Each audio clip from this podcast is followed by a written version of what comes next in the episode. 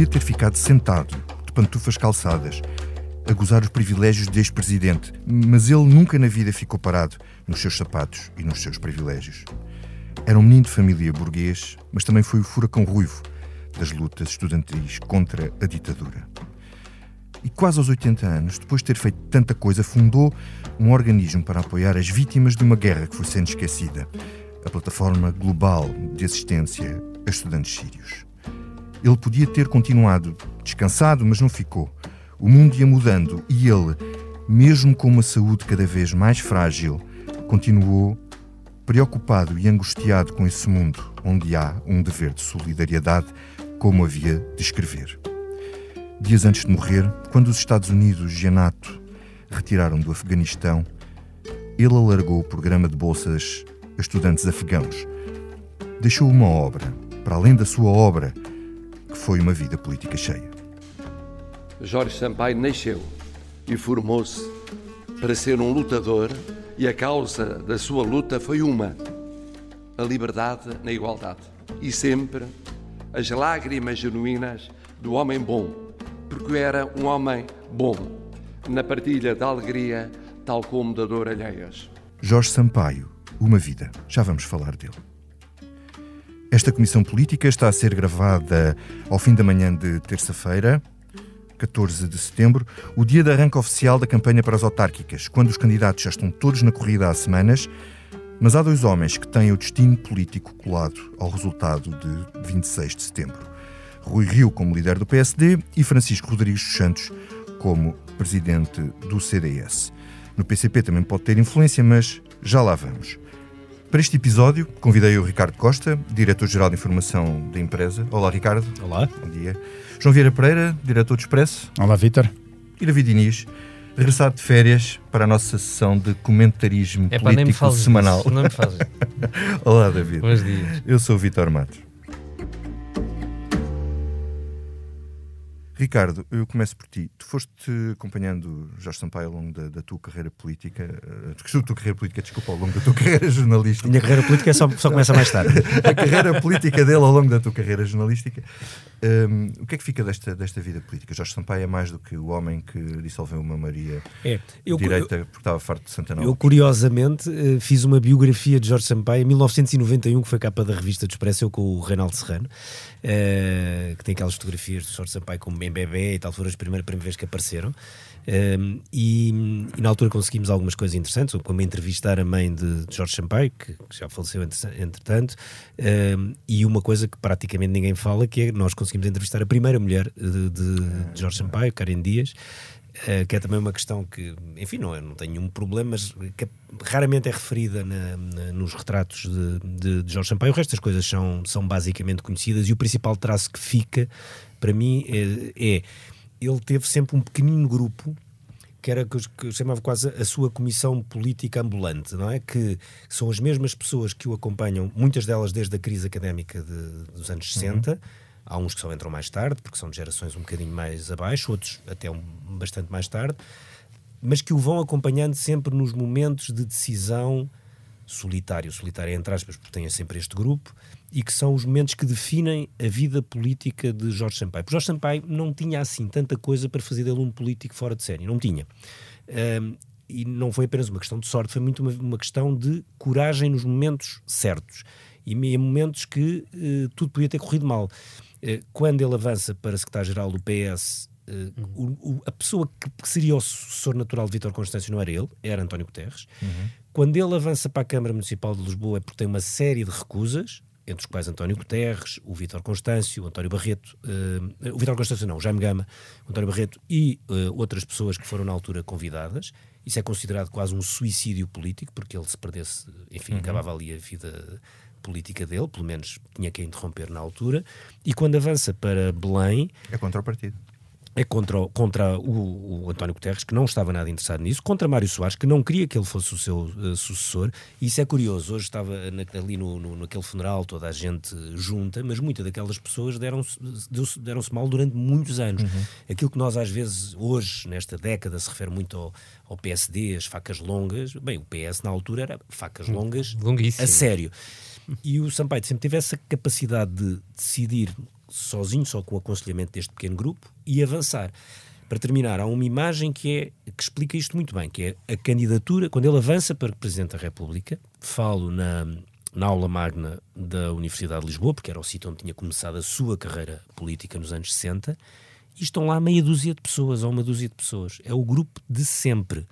Estava o Ferro Rodrigues, estava o Nuno Bardaro de Santos, uhum. o Joaquim Mestre, enfim, o grupo que sempre teve com eles, a Manuel Galvão Teles, uh, e mais ninguém. Não estava lá quase ninguém do PS, estava ninguém, porque aquilo era, ele não era um candidato desejado. E uh, dez meses depois é, é Presidente da República. E para terminar, a última das últimas coisas, e é Presidente da República porque sempre fez as pontes à esquerda, como aqui foi, foi como foi falado nestas últimas semanas, mas porque conseguiu uma coisa chave, que eu não me canso de repetir, que é conseguiu que o CDS não apoiasse Cavaco Silva. E não era assim uma coisa tão óbvia, porque embora Manuel Monteiro não morresse de amor por Cavaco Silva e tinha sido forjado no anticavaquismo à direita, uh, aquilo partiu muito o CDS e foi, ele faz jantar à casa de Manuel Monteiro, é filmado pelas hum. televisões e consegue que não tenha esse apoio. Esse apoio é absolutamente, esse não apoio é absolutamente decisivo para que Jorge Sampaio ganhe as presidenciais da forma como ganhou. Porque se o CDS estivesse mobilizado de volta de Cavaco Silva, não era evidente que Jorge Sampaio fosse eleito Presidente da República daquela vez e que Cavaco Silva tivesse que esperar 10 anos. Portanto, as suas pontes à direita também foram fundamentais em alguns momentos-chave e nesse momento foi absolutamente chave. Uhum.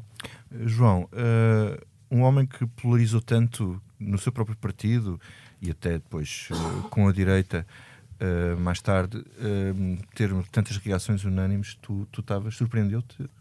Não, não, não me surpreendeu de todo. Eu acho que há uma coisa que Jorge Sampaio conseguiu foi que o tempo lhe desse razão em, em muitas das coisas, não, não em tudo o que fez, mas em, nas principais decisões, daquelas mais polémicas que acabou por tomar.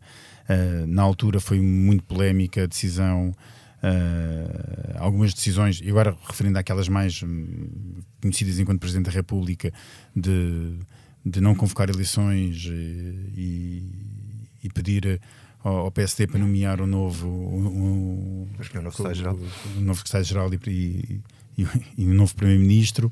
Uh, a queda do governo alguns meses mais tarde, tudo isso foi tudo muito polémico. Uh, a frase que não foi bem aquela frase que ele disse que já não há vida para além do déficit, já não há vida para além do orçamento, mas que ficou conhecida como a vida para além do déficit.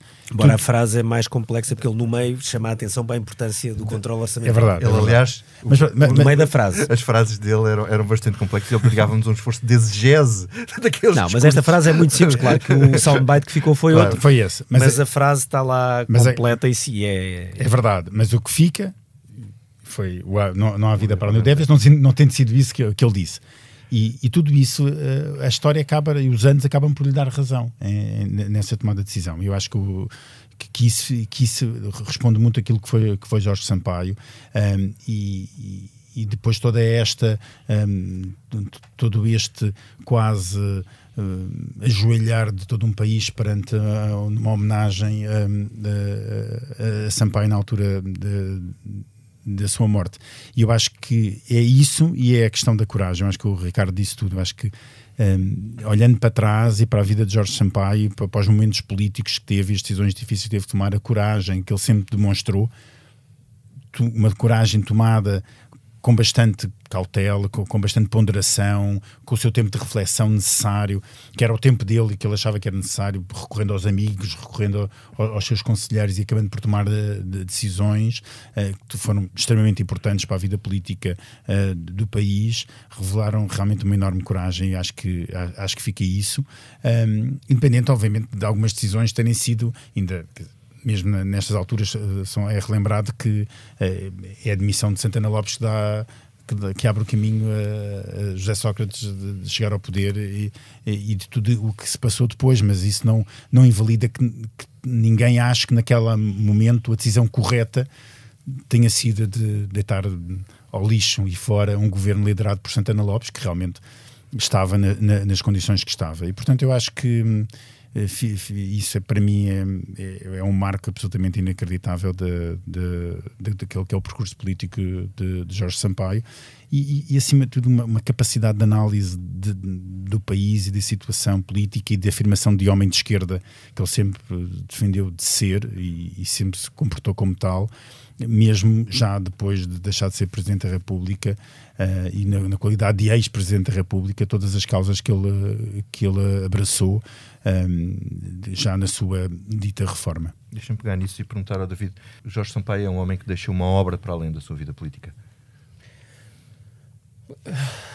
Bem, uh, quer dizer, é evidente que sim, por tudo aquilo que nós ouvimos nos últimos, uh, nos últimos uh, dias. Mas eu acho que há, há uma coisa que não é que, é que, é evidentemente muito política, mas que é mas que é para além da vida política mais, mais enfim, em cargo eleito, se tu quiseres, que, que eu acho que é, é muito interessante em Jorge Sampaio. Falou-se muitas vezes, desde sexta-feira passada, da formação britânica dele. E eu acho que há, no pós presidência da República, em Jorge Sampaio, um, um lado que é, é, é, muito anglófilo, de como desenhar uh, um, um cargo de ex-presidente da República. Não sendo isso uma coisa muito oficial, eh, enfim, em Portugal até é, tem, tem uma série de direitos, tem uma residência, uhum. tem. Uh, mas Jorge Sampaio foi muito para além disso e conseguiu uh, transformar a sua ex-presidência, ou seja, pós-presidência, num, num cargo efetivamente para lá do, do, do, da sua origem, para lá da origem do Partido Socialista. Eu, eu, é evidente que os exemplos que eu estou a dar são uh, o, o, da plataforma que ele, em que ele acolhe, uh, ou através da qual ele consegue acolher em Portugal uh, estudantes sírios e, como tu disseste bem na introdução, acabando por alargar, mesmo no final da sua vida, uh, a estudantes afegãos, uh, a integração de refugiados, toda a dedicação que ele, que ele colocou nessa causa também uh, o seu papel no, no, âmbito das Nações Unidas, na Aliança pelas Civilizações. Uh, e eu acho que acima disso, essas são as coisas mais, enfim, mais referidas ao longo destes dias acima disso, a capacidade de perceber como um, o, o, não falar muitas vezes, uh, como o colocar-se acima do, do, do, seu Partido Socialista ou acima até de, uh, de, dos cargos que desempenhou, uh, acabou por atribuir às suas palavras quando eram ditas, um peso muito especial. Jorge Sampaio foi muito comedido como ex-presidente da República em intervenções públicas. Oh, David, mas, mas, mas deixa-me só interromper para dizer uma coisa. Cavaco Silva também é extremamente não, comedido. Não, não. Não também é, é desculpa, mas, mas, mas deixa-me só terminar. É não, não. Mesma coisa. não, não, não, é, é totalmente, é mesmo comedido. O problema é que quando se fala, aquilo que se diz e eu acho que eh, eh, Sampaio sabia que quando falava o que é que tinha de dizer e como dizê-lo.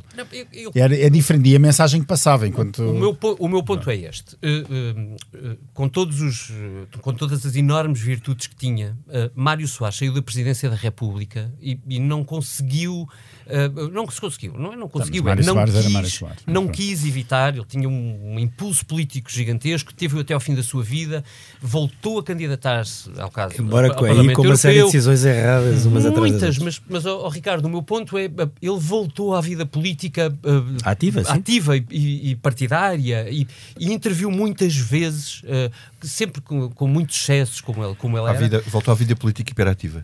Hiperativa, sim.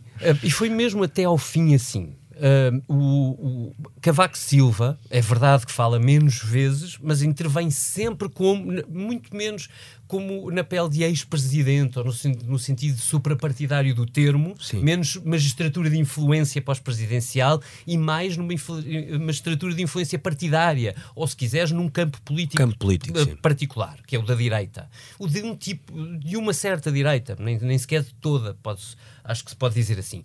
E Jorge Sampaio não foi assim. Toda a gente sabia a origem dele, ele era Partido Socialista de raiz, uh, ele era antifascista de raiz, ele era, ele, ele era tudo de raiz, mas ele, toda, toda a pós-presidência de dele. Essa é parte mais importante. Muito importante dizer isso. É, é, eu acho muito. Uh, muito interessante a maneira como ele conseguiu posicionar-se, uh, mostrando que um ex-presidente pode escolher os momentos para dizer coisas que são de interesse uh, geral. São, uhum. É como se ele fosse presidente a vida toda. Aliás, e isto é uma coisa muito americana. Ele escreveu um texto no Expresso interessante antes das presidenciais a falar de como ele interpretava os, uh, os poderes presidenciais, de certa forma, marcou ali uma fase da, Verdade. da campanha eleitoral. Pronto, e isto era para sublinhar isto. Eu acho que ele foi, uh, ele foi uh, líder do Partido foi socialista, foi antifascista, foi socialista, foi líder do Partido Socialista, foi presidente da Câmara de Lisboa, presidente e pós-presidente. E isso é em Portugal uma coisa assinalável. Eu acrescento só este ponto. Acho que hoje uh, as qualidades de Jorge Sampaio são mais fáceis de perceberem. Uh, a, a, tolerância, Sim, a enorme capacidade de falar com todos, a cordialidade.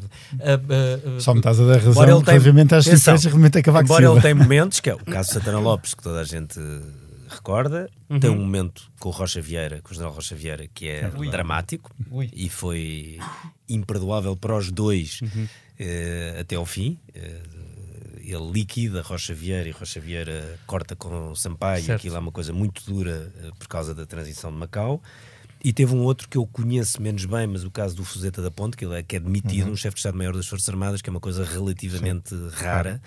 Uh, de acontecer e houve mais. Portanto, havia, também houve ali bastante turbulência. O Vara, o patrão. Ah, e a questão do Vara, de quando ele obriga, que é muito interessante. E é das poucas vezes em como presidente. A admissão de um. De um, de um, de um se atravessa. Um secretário é, de Estado. Não, não, e de um ministro. ministro. Do ministro. Vara era ministro. Uhum. O patrão, é que era. Depois, num, ao fim de um dia em que António Guterres tinha passado a tarde inteira no Parlamento uhum. a defender Armando Vara. Uhum. Depois de um debate, ele é chamado, o Guterres é chamado de Belém. Nesse, nesse dia na Comissão E Jorge Sampaio diz-lhe que é para sair o, para, para ele sair do governo. Isso não me lembro, só se houve nos anos 70, acho que depois disso não houve. Houve outras situações em que presidentes não aceitaram uh, casos de mudanças dentro do governo. Há um caso célebre quando Sim. o Cavaco Silva quis pôr, o, legítimo, totalmente legitimamente, na minha opinião, uh, pôr o Fernando Nogueira a vice-primeiro-ministro e o Mário Soares não deixa. É, acho, que é um argumento, acho que é o argumento que usou era absurdo.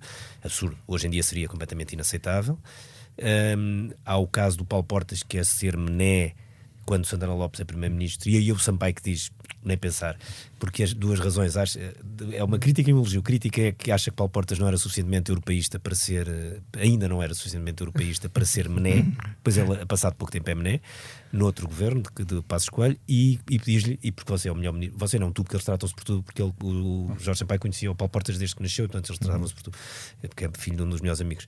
É, diz, não, e tu és o melhor defesa, ministro da defesa que eu já tive, e portanto ficas como ministro da defesa. E, e não deixa. E é uma grande frustração para, para Paulo Portas. Mas na história de VAR é interessante porque o próprio Marcelo Rebelo de Sousa gostava de ver alguns ministros pelas costas, como por exemplo o ministro uh, Eduardo Cabrita, não e não consegue, não consegue. fazer não isso, porque basta um primeiro-ministro fazer braço de ferro e, não, não, e é o Primeiro-Ministro que ganha. E fica o é um tema, é um tema muito interessante. Mas ele conseguiu ah, uma, fazer isso. E há uma coisa engraçada que é, passado uns meses, uns meses ou um ano, já me lembrar, às presidenciais, é a, segunda, uhum. é a reeleição de Jorge Sampaio, ele tem uma volta triunfal pelo país, mas tem um desastre num, num distrito, que é quando, desastre de campanha. Chega à Bragança, com um grande comício, uma sala cheia, não está ninguém porque o Armando Vara mandou desmobilizar o PS todo de Bragança e o Sampaio ficou a pão e água. É uma boa história. É uma boa história. Uh, a pão e água é que não querem ficar uh, os autarcas que vão, que vão concorrer às próximas eleições. É e há muito pão, há muita água e há muitos condimentos. E muito para... PRR. E muito PRR. PRR. É aí mesmo. Mas é, é a chamada... Ala vagante? É a chamada bazuca. é a chamada... Este ano não há carne assada e bacalhau. Há vagante e percebes. É a chamada, mas isso é a chamada bazuca rosa, porque não é em todas as campanhas. Vamos só ouvir este som que uh, a equipa de, de Ricardo Augusto Pereira uh, descobriu neste, uh, no, último, no último programa emitido na SIC, que eu acho que é um trabalho que devia ter sido feito por jornalistas, mas vamos ouvir só aqui uns pequenos certos. A partir de outubro, como eu espero ser Presidente de Câmara, e como eu tenho uma relação muito estreita com o Governo e com o Partido, sendo eu um candidato do Partido Socialista, não tenho dúvida nenhuma que nós, esses fundos, esse, o Plano de Recuperação e Resiliência, será uma das ferramentas para que nós eh, possamos pôr Braga e colocar Braga na senda do desenvolvimento e do progresso. Mas aquilo que é mais importante é nós sermos discriminados de forma positiva na atribuição de fundos comunitários e termos a capacidade, ter a capacidade de ser parceiros uh, com o Governo na aplicação do Plano de Recuperação e Resiliência. Um milhão e meio integralmente financiados pelo MEI. Eu sei que o seu candidato da CDU tem o telefone direto, mas eu consigo fazer forma que eles cá ponham o dinheiro e a obra vai ser concluída até final do ano.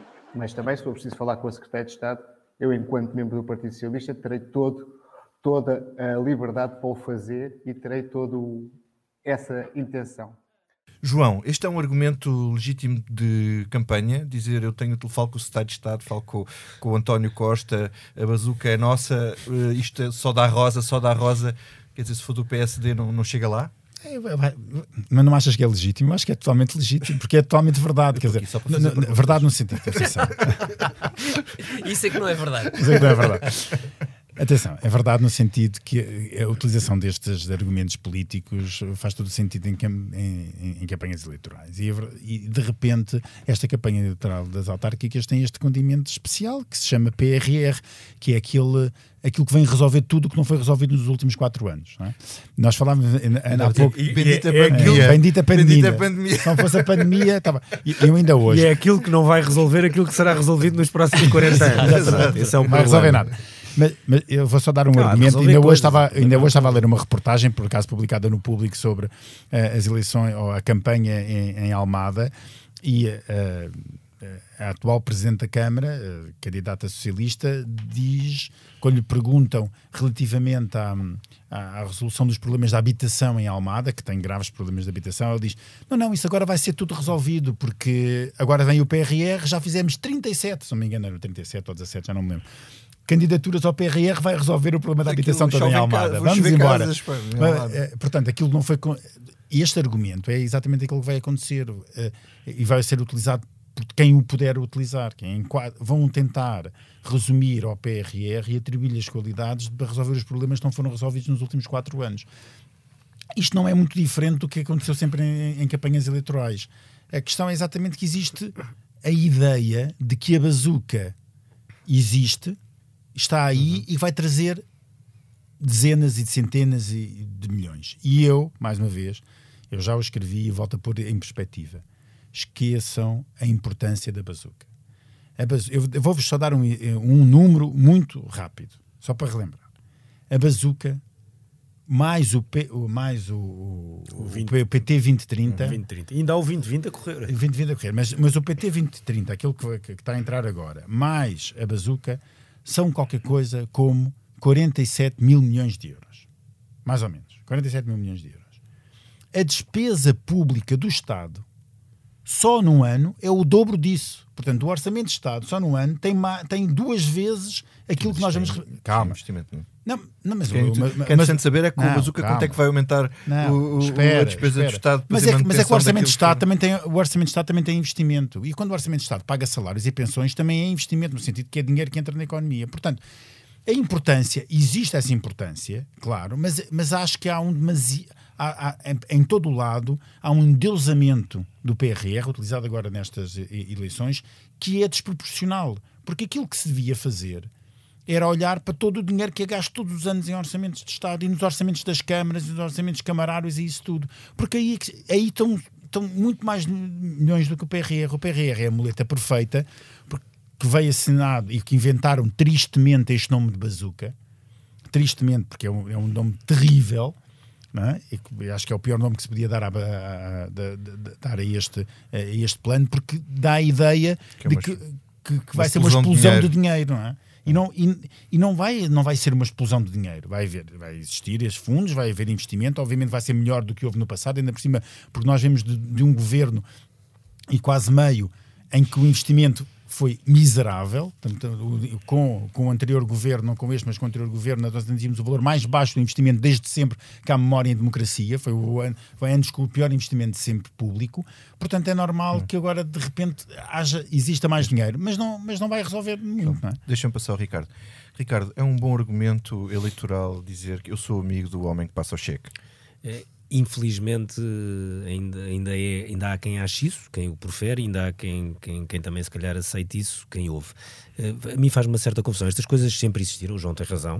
Uh, eu lembro-me nos anos 90, em campanhas uh, autárquicas, de os ministros li irem literalmente levar o cheque para a uhum. piscina e para o campo de futebol e para o centro de saúde. Acontecia muito na altura do fim do, do, do cavaquismo e é um bocadinho triste que, passados estes anos todos, ainda tenhamos uh, coisas parecidas.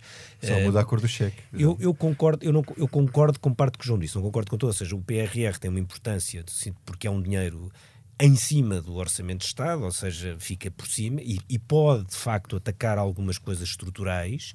Agora, eu acho um absurdo este discurso salvífico do, do, do, PRR, porque o que eu pergunto é, e depois? E depois neste sentido, porque depois acaba, não é? Tu achas que é estrutural, que resolve problemas estruturais? Há de resolver alguns problemas estruturais, mas não há de resolver muitos outros. Ou seja, seguramente vai, não passa pela cabeça que não resolva alguns problemas estruturais a nível conselho ou até a nível nacional em algumas coisas. Ou seja, se alguém quiser tomar uma decisão, por exemplo, um caso muito simples, muito simples não, não é nada simples, mas um caso que foi muito falado nos últimos, no último ano Uh, todo o sistema informático da área da saúde, uhum. os, os, médicos e todo tem que trabalhar com uhum. não sei quantos sistemas informáticos. É tecnicamente possível criar um sistema informático gerível, utilizável uh, uhum. e fácil para, para todos os envolvidos. É. Portanto, é, é possível fazer. É podemos olhar para coisas como um, um, ou dois, eh, uma ou duas linhas de comboios, ou uma estação de uma, uma linha de metro, ou, ou equipar transportes. Pronto, essas questões uma rede é muito ferroviária é muito fácil, ser, é, é fácil encontrar questões estruturais que sejam resolvidas por um PRR e que um orçamento de Estado demoraria 10, 15 anos a poder uh, atacar ou endereçar, como agora se diz, não percebo bem, mas enfim, é a palavra que agora toda a gente usa. A minha questão é outra, é que uh, a política portuguesa e o próprio país está demasiado viciado em agora é que é, com isto é que se vai resolver os problemas todos. E não vai, como é óbvio, resolver os problemas todos. Uh, e agora, para homenagear a primeira parte do, do, nosso podcast, eu diria, há vida para além do PRR. e é essa, sinceramente, que me começa a preocupar. David, ehm, o PS está mesmo a beneficiar os conselhos socialistas ou os candidatos que querem criar essa ilusão? Ou por outro lado, também com mais, mais câmaras socialistas, é natural que haja muitos conselhos socialistas com, com, com esse tipo de benefícios? Olha, para ser uh, honesto, não sei, mas se souber, respondo na sexta-feira, na edição. Então aconselhamos todos os nossos ouvintes a comprar os preços sexta-feira. É, é, é, evidentemente uma pergunta que fica em aberto depois de tudo aquilo que vimos e ouvimos em rigor, não foi só com o Ricardo Araújo Pereira, com o bom trabalho que, que, a equipa dele fez, ele e a equipa dele, no, no programa do último domingo.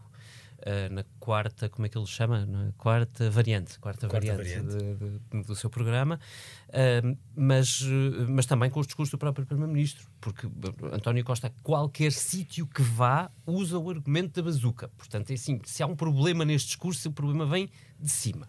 Uhum. Uh, mas para uma vez é mais, os governos só terei uma resposta é? sim Outra ou não. Outra coisa é os candidatos dizerem que são amigos do dono do dinheiro. Não, não? é assim, as, eu acho que as duas coisas são pouquinhas. Uhum. É? Uh, usar em campanha autárquica o, sistematicamente o argumento da bazuca, como se, quer dizer, uh, uh, como se aquilo fosse o, um milagre que vai aparecer e que só beneficia os, uns autarcas e não beneficia os outros, é um disparate pegado.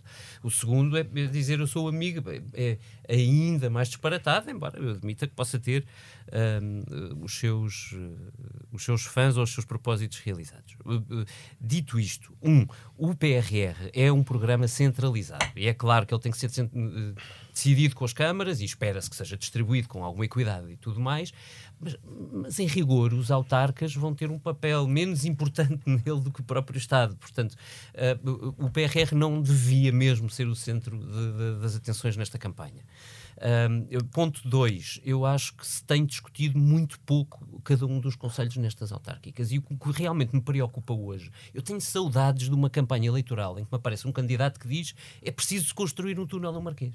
Está bem, aquele já foi feito, podia, tinha que, teria que ser outro. Mas há, há uma falta. Com o PRR de, seriam três túneis de Marquesa. Há uma falta de, eh, de, de, pensamento sobre o que deve ser a, a, uma cidade ou um conselho em Portugal hoje, que, que, que, me parece, bem, eu espero que seja uma, uma, uma má ilusão minha.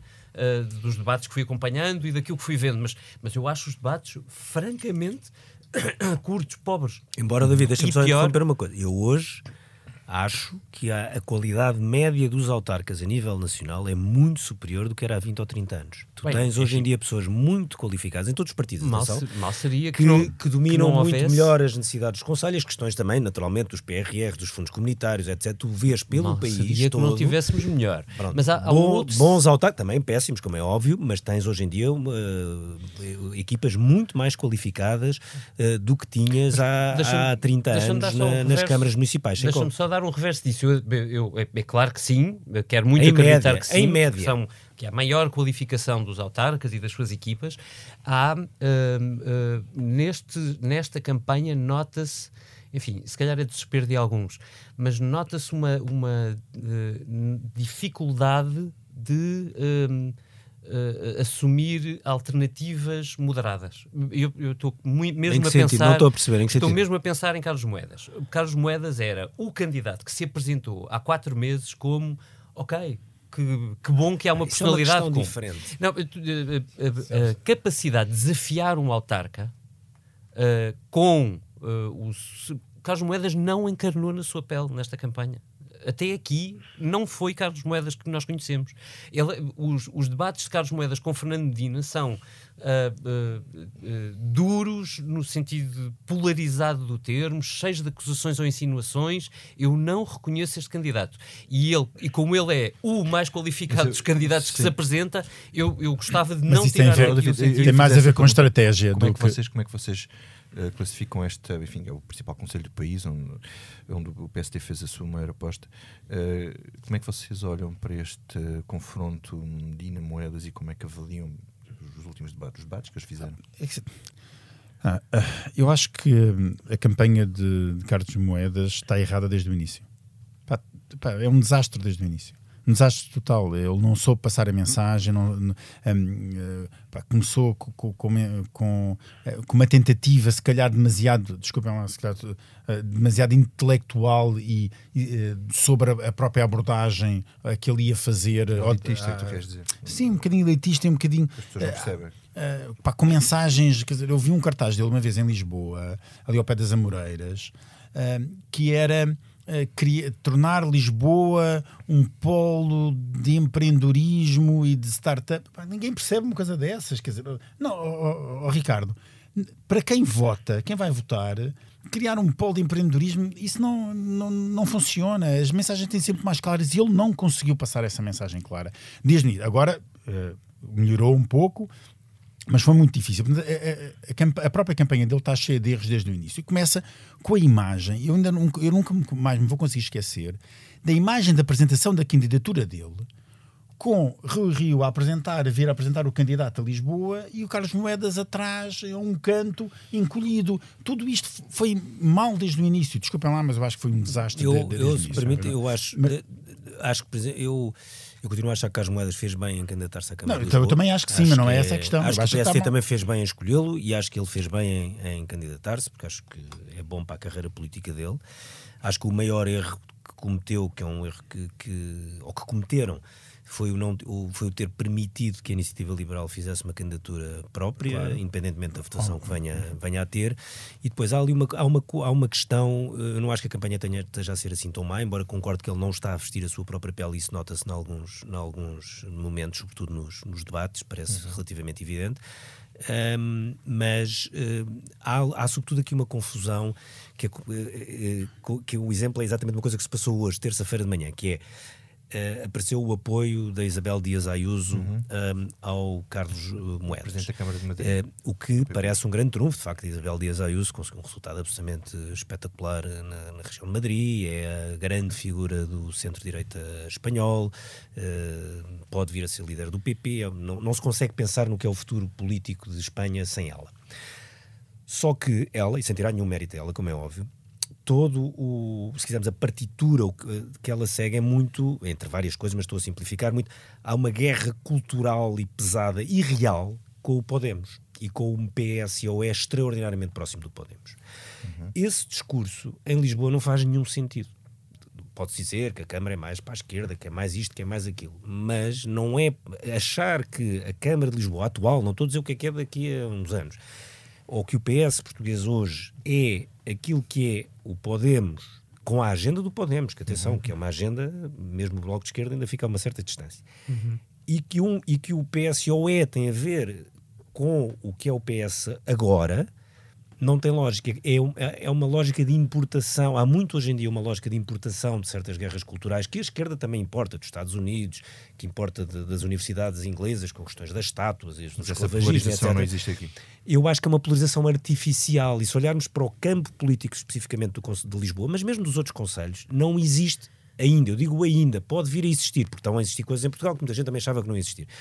E eu acho, é, acho é, ou seja, joga-se um trunfo, que é de facto um trunfo, mas nesta mesa não é um grande trunfo, é um trunfo, sim senhor. É uma, é uma, uma, uma líder política importantíssima. O efeito disso no eleitorado Ah, é isso. é- acho que é, é- neutral, porque vai, vai contentar as pessoas que já. Enfim, Já os, são. únicos que podem ficar preocupados são os da Iniciativa Liberal, que devem sonhar à noite com a Isabel Dias Ayuso. Tá bem, mas podem, podem ficar um bocadinho mais. Mas quando nós olhamos, oh, Ricardo, mas esse exemplo que tu deste é, é, é ótimo. Repara, isto é um pormenor, realmente- atenção, isto é, é só um é- é pormenor. um pormenor, mas, mas a, a própria candidatura de, de Carlos Moedas usa isso como um trunfo.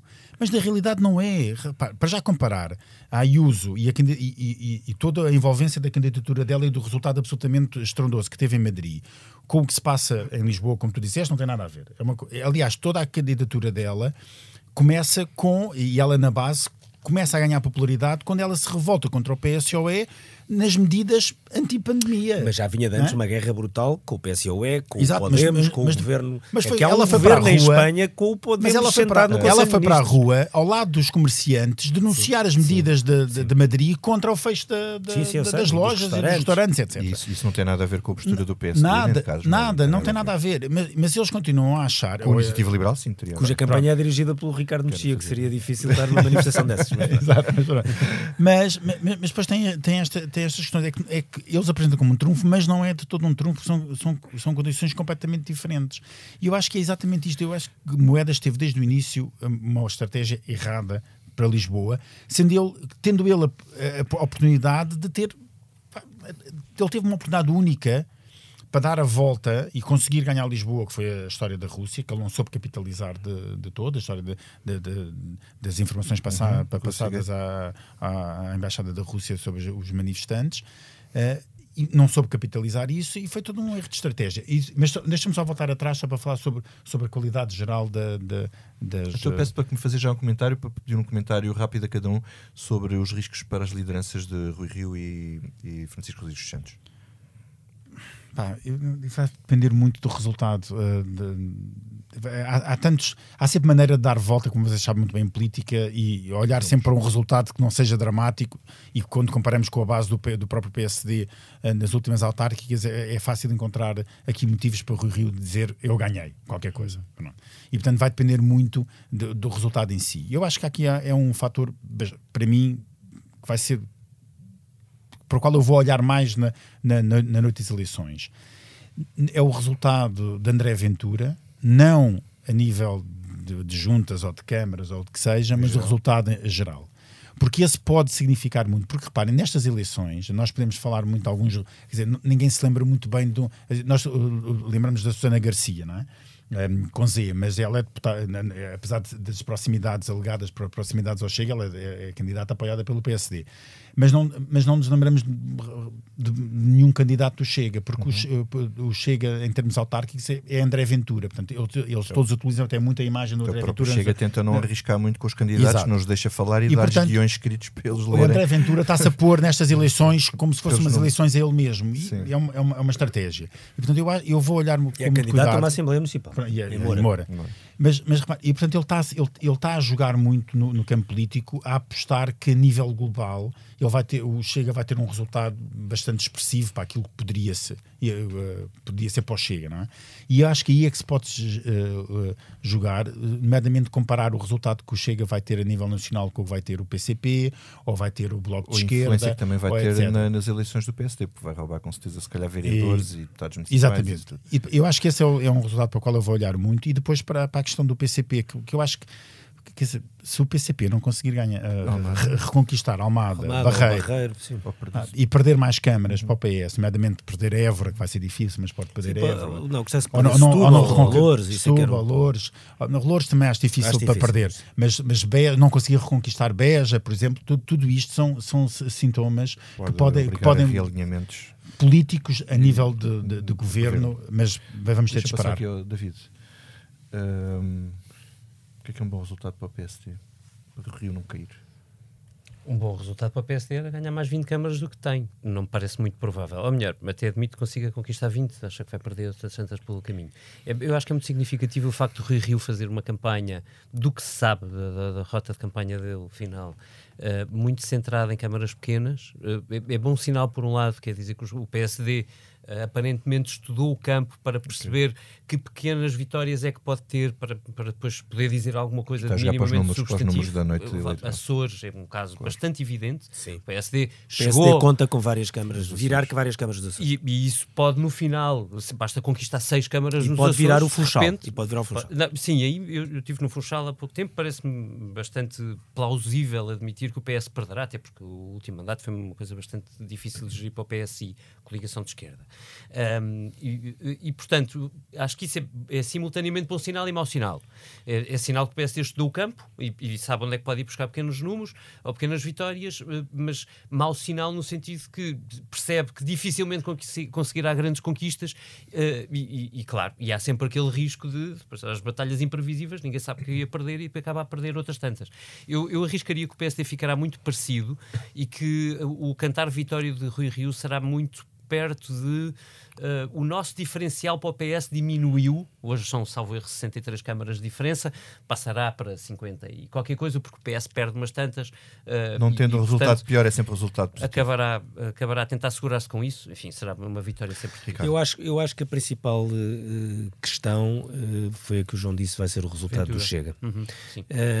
Porque normalmente as autárquicas não contam muito para estas leituras que envolvem os partidos mais pequenos, porque têm muita dificuldade em conseguir eleger, eleger eh, eh, presidentes de Câmara e mesmo vereadores com alguma dificuldade. Daí o Bloco ter passado sempre, quase sempre ao lado das eleições autárquicas como uma grande questão da noite e provavelmente mais uma vez assim assim será, poderá definir um outro sítio onde o Bloco é necessário para, para as governações das câmaras do Partido Socialista e por aí fora, e para a sua resistência nos grandes centros urbanos, mas se de repente o Chega se transformar na terceira maior força eh, autárquica e se tiver entrar bem no Alentejo, embora sabemos que depois estamos a falar de poucos votos na maior parte dos conselhos do Alentejo, e tiver alguma penetração nos- no- na Grande Lisboa, margem sul e, e aqui conselhos à volta de Lisboa, eu acho que essa questão vai ser uma questão muito importante porque vai ser uma questão, sobretudo no PSD. Permite criar uma, e permite criar uma base de organização do partido. E porque se começa a perceber uma coisa que é eh,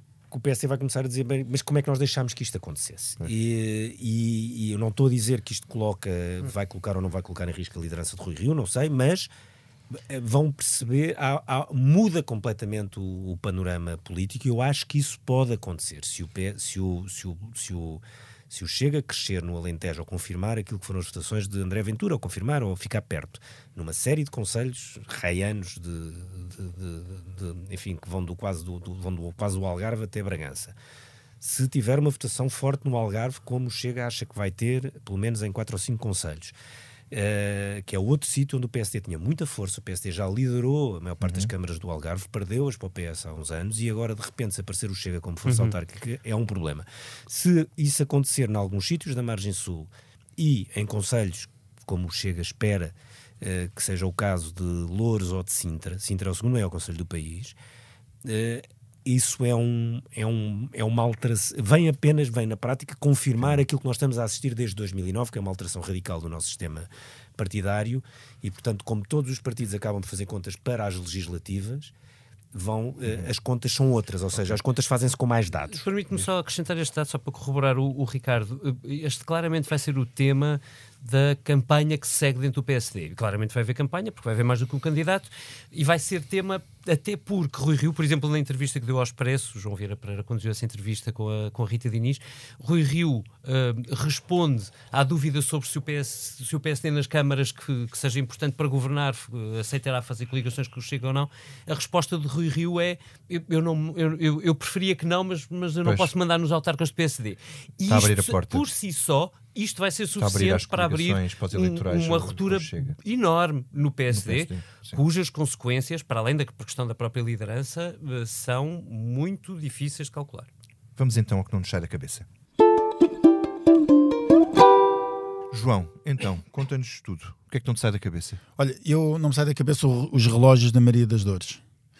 porque a, a atual candidata um, à Câmara Municipal de Almada e, e vindo, saltando de Setúbal e querendo agora conquistar Almada, diz que a atual presidente socialista tratou muito mal os funcionários da Câmara e tendo a Câmara Municipal de Almada milhares de funcionários, ela acha bem dizer e oferecer como, como promessa eleitoral que vai oferecer um relógio Vai a todos voltar a oferecer. voltar a oferecer um relógio a todos os uh, funcionários que façam 25 anos de casa. E pronto, é assim que ela vai tentar com essa alteração estrutural conseguir uh, com essa alteração estrutural É conseguir reconquistar consegue, é? reconquistar a Câmara que perdeu por 400 e qualquer coisa 446 votos, se não me engano. Bom, vão- os, os funcionários vão passar a chegar a horas à Câmara da Almada com isso. Os Mas mais só os têm mais os 25 pelo anos. Ricardo, o que é que não te sai da cabeça? Eu, o que não me sai da cabeça eh, são as eleições francesas. Eh, as pessoas acham que eu estou maluco porque ainda há as eleições alemãs já agora, e haverá muitas outras. Porque eu acho que eh, começa no próximo ano vai haver duas grandes eleições eh, internacionais, as francesas e as brasileiras. Um, e as francesas são, estão muito, muito, muito interessantes com o número de, de candidatos. Enfim, é uma pequena maluqueira minha, se quisermos, Uh, mas uh, muito interessante para, para se perceber o que é que pode e o que é que vai acontecer. Há uma multidão de, de candidatos no- no- em vários uh, setores. Uh, e há uma outra coisa engraçada que é como os candidatos estão a ir para novas plataformas para tentar chegar a todos o tipo, todo o tipo de públicos. O porta-voz de Macron, que lá tem um cara que, enfim, que corresponde a um secretário de Estado, a um ministro, dá quase todos os domingos uma, uma entrevista no Twitch, que é uma plataforma de jogos para jovens.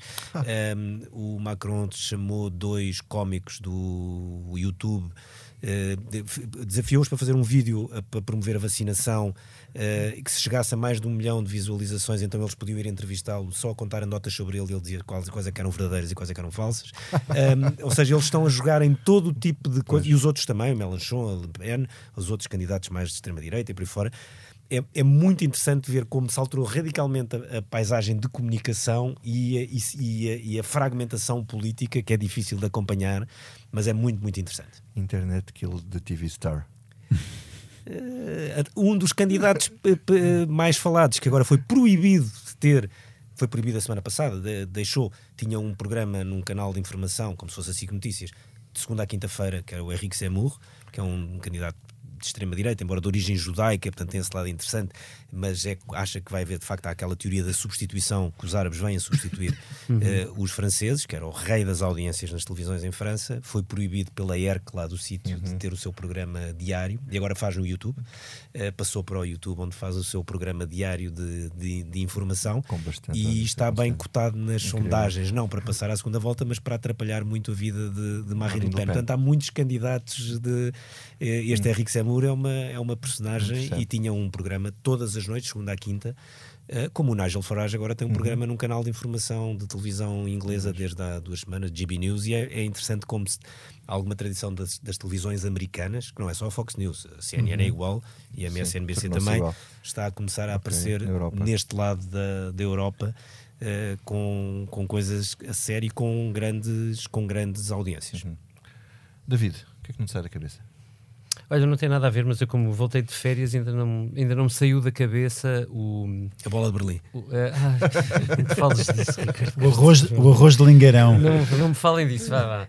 O, o- o último livro que eu consegui ler em férias foi um prazer ter tempo para ler livros descansado sem, eh, sem outra preocupação.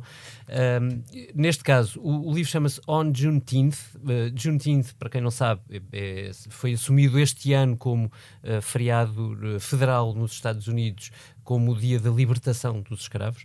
Ahm, eh, e, e este livro é, é de uma texana eh, negra que se chama Annette, eh, tenho que não, tentar não me, esquecer, não, não me enganar no nome, Annette Gordon Reed. Ela é historiadora e que faz um livro precisamente sobre se é possível eh, ser do Texas, ser negra e mesmo assim amar o Texas depois de tudo aquilo que os negros passaram naquele território.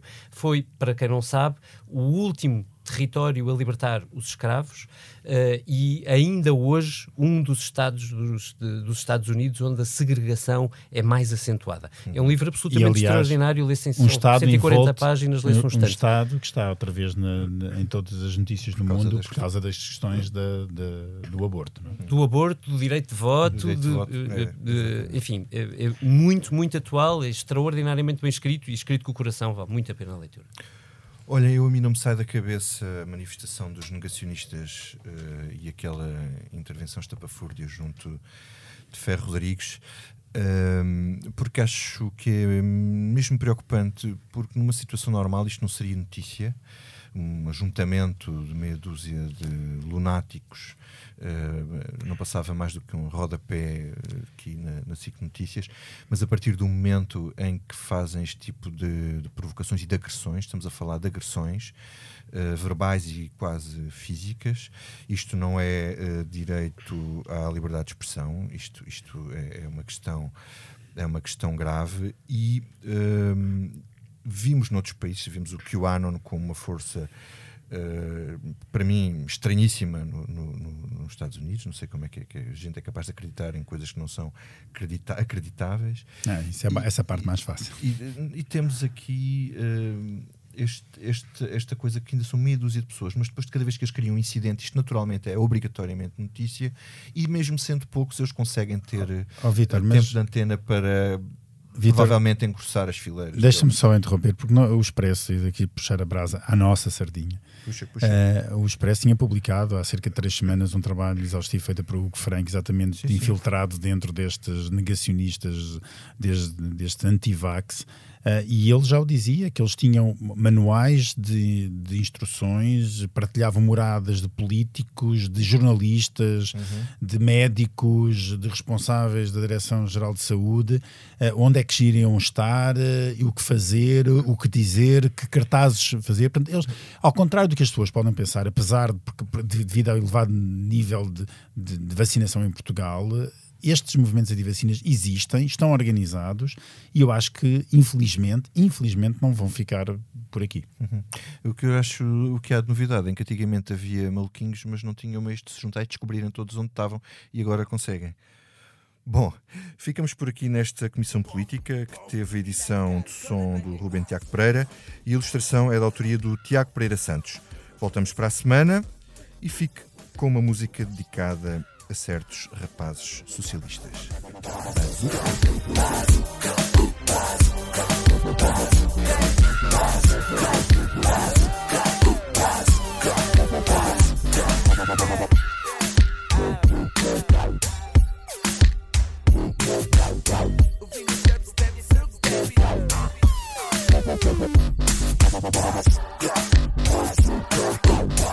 Yeah.